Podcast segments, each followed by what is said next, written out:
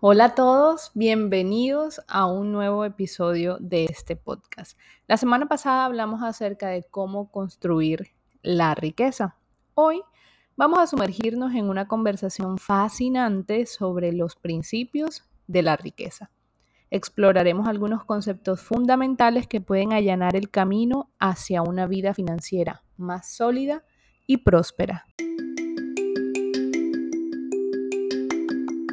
¿En algún momento te ha preocupado no tener claro si a futuro recibirás una pensión que sea suficiente para cubrir tus gastos? ¿O construir un fondo para tu retiro es algo que te gustaría lograr? Si tu respuesta es sí, entonces estás en el lugar indicado.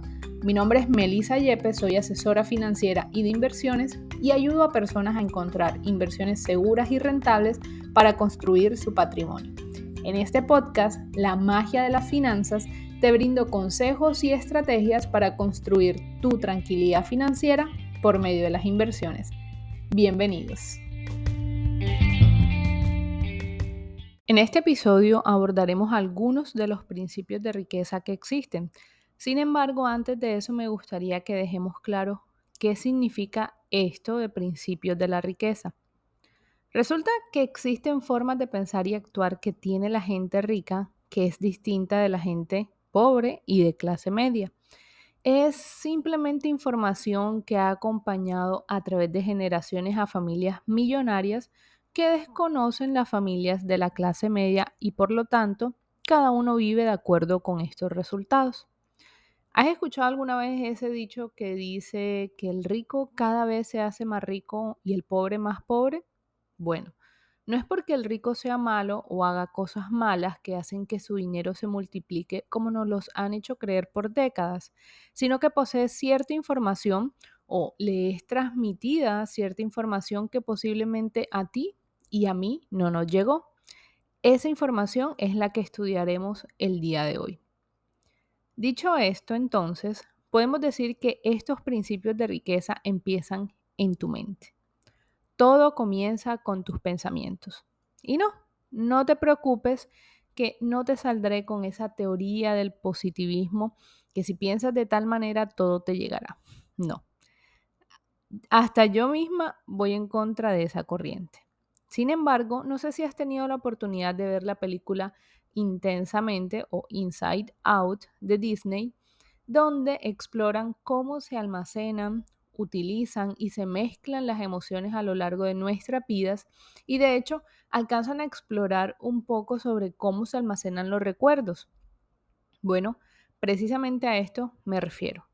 Toda la información que entra en tu mente desde la niñez es etiquetada y archivada, podríamos decirlo así, en carpetas de modo que resulte fácil de recuperar para ayudarte a sobrevivir. Ante cualquier situación nueva a la que tengas que enfrentarte, acudirás a estos archivos en tu mente para determinar cómo actuar. Por ejemplo, digamos que estás considerando una oportunidad económica, automáticamente lo que va a suceder es que vas a tu archivo etiquetado como dinero y desde allí decides qué hacer. Los únicos pensamientos que puedes tener acerca del dinero serán los que estén guardados en tu archivo de dinero. Eso es todo en lo que puedes pensar, ya que eso es todo lo que hay en tu mente bajo esa categoría. ¿Me voy a entender? Decides basándote en lo que crees que es lógico, sensato y apropiado para ti en cada momento. El problema, sin embargo, es que quizás tu elección correcta no sea una elección exitosa. De hecho, lo que para ti resulta perfectamente lógico puede producir resultados catastróficos esto no es culpa tuya o esto no te hace una persona que tome malas decisiones. Simplemente actuaste conforme a la información que tenías almacenada y considerabas la más conveniente. De ahí la importancia de conocer cuáles son los principios de riqueza, adoptarlos como una nueva información y almacenarlos en tu archivo mental de dinero e ir suprimiendo la información vieja.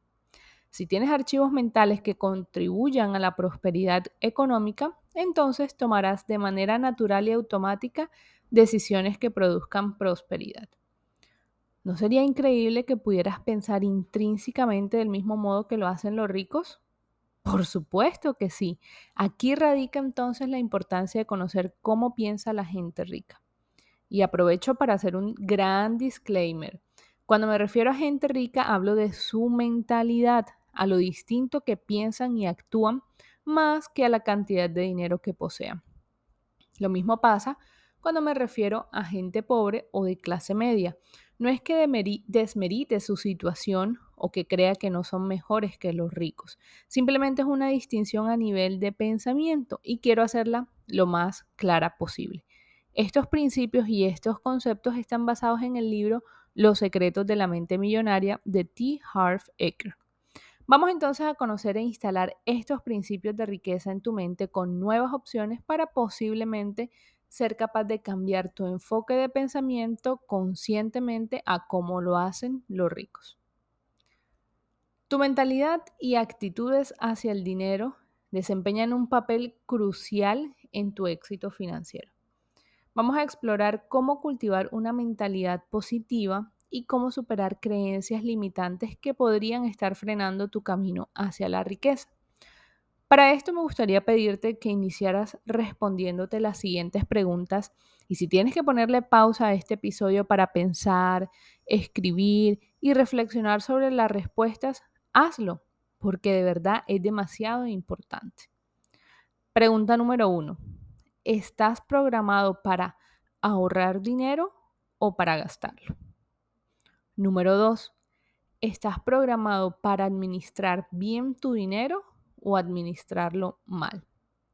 Y número tres, ¿estás programado para escoger inversiones buenas o desastrosas? Una manera fácil de responder estas preguntas es observando tus resultados obtenidos hoy en día. Arranquemos entonces con el principio número uno. Este principio dice que el dinero es extremadamente importante en las áreas que funciona y extremadamente poco importante en las que no. ¿A qué se refiere esto?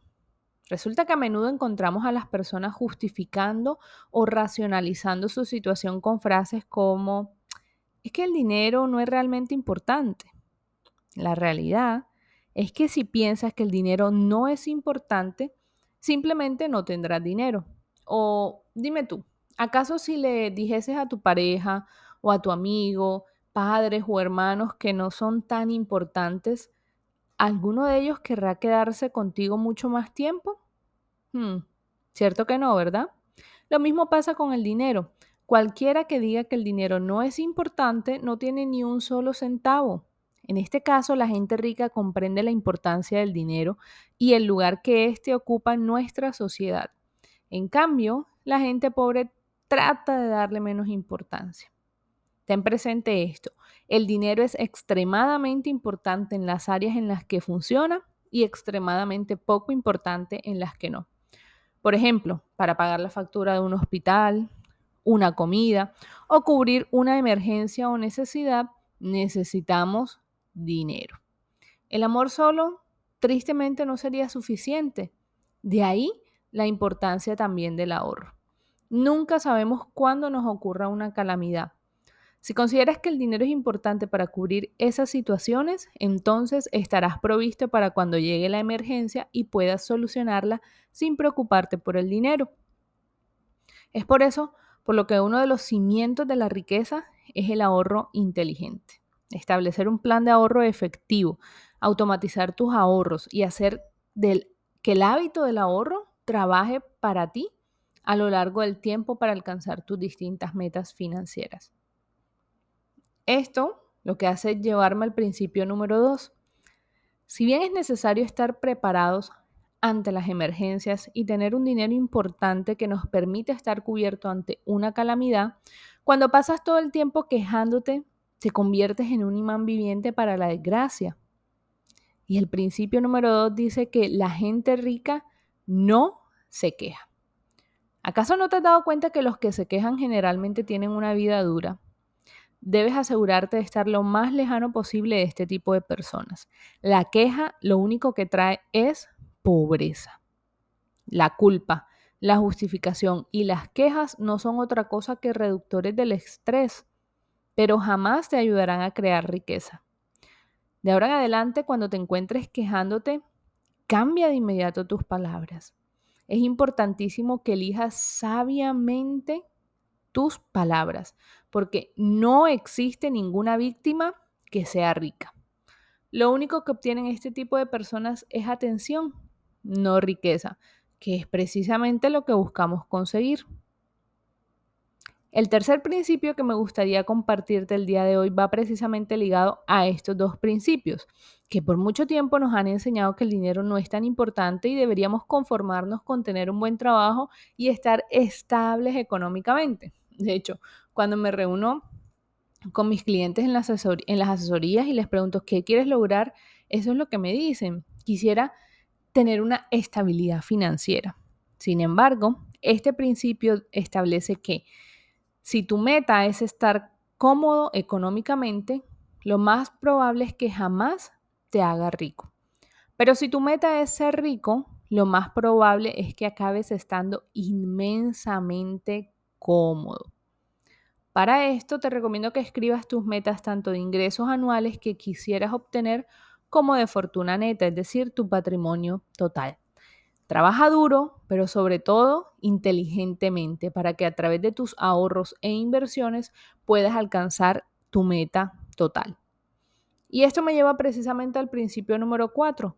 Utiliza la inversión como motor de crecimiento. La inversión es un principio esencial para multiplicar tu dinero. Por esto es importante que conozcas las diferentes opciones de inversiones disponibles, cómo evaluar oportunidades y cómo diversificar tu cartera para reducir el riesgo y aumentar las posibilidades de rendimientos positivos. Esto es algo que suelo hacer con las personas en una asesoría de inversiones. Por eso, si te gustaría evaluar la posibilidad de empezar a invertir y conocer diferentes opciones, te invito pues a aplicar a una de mis asesorías de inversión, que son gratuitas, diligenciando el formulario que te dejo en la descripción de este podcast si no ves el enlace, de todas formas puedes ir a mi perfil de Instagram y solicitármelo. Esto te aseguro que marcará una diferencia entre tu yo de ahora y el de tu futuro.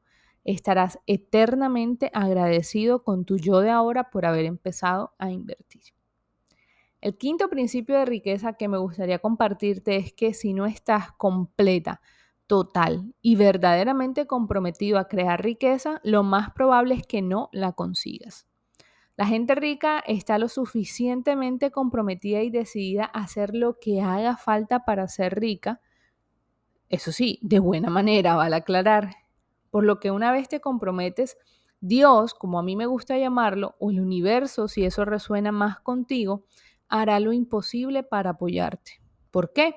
Porque mientras no estemos totalmente comprometidos habrá indecisión existirá posibilidad de echarse para atrás y siempre habrá ineficacia.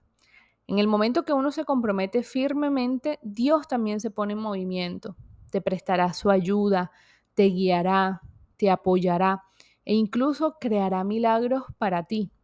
Pero primero debes comprometerte. Para esto no podemos subestimar el valor de la educación financiera constante es importante, una vez nos comprometemos a crear riqueza, mantenernos actualizados en un mundo financiero con constante cambio y cómo esta educación puede ayudarte a tomar decisiones financieras más informadas y acertadas. Por último, el principio de riqueza número 6 de hoy es la gente con mentalidad rica piensa en grande, mientras que la gente con mentalidad pobre piensa en pequeño. ¿Cuántas veces te has encontrado hablando en pequeño de algunas de tus cosas o metas? Por ejemplo, tú dices, me quiero dar un viajecito, quiero comprarme un carrito. Ay, cuánto quisiera tener mi casita. La gente rica está acostumbrada a pensar en grande porque sabe lo que quiere. Es por esto que la gente con mentalidad rica se centra en oportunidades, en cambio la gente con mentalidad pobre se centra en obstáculos. La planificación es clave para alcanzar cualquiera de estos objetivos financieros. Pensar en grande y superar estos obstáculos acorde a nuestro plan financiero de vida. La realidad es que la creación de riqueza es un camino que requiere paciencia y persistencia, incluso cuando los resultados no sean inmediatos Por eso, mi interés hoy de compartirte estos seis principios de riqueza que espero pongas en práctica en tu vida. Finalizo diciendo que con estos principios espero que hayas encontrado una visión más clara de algunos de los principios fundamentales que pueden guiarte hacia un futuro financiero exitoso. Recuerda, no importa dónde te encuentres en tu viaje, siempre hay oportunidades para mejorar y crecer. Si te ha gustado este episodio, asegúrate de suscribirte y compartirlo con amigos y familiares que también estén interesados en mejorar su situación financiera. Recuerda que tus sueños de riqueza son alcanzables con determinación y conocimiento. Nos vemos en el próximo capítulo de nuestro podcast La magia de las finanzas con más herramientas para tu planificación financiera. Hasta la próxima.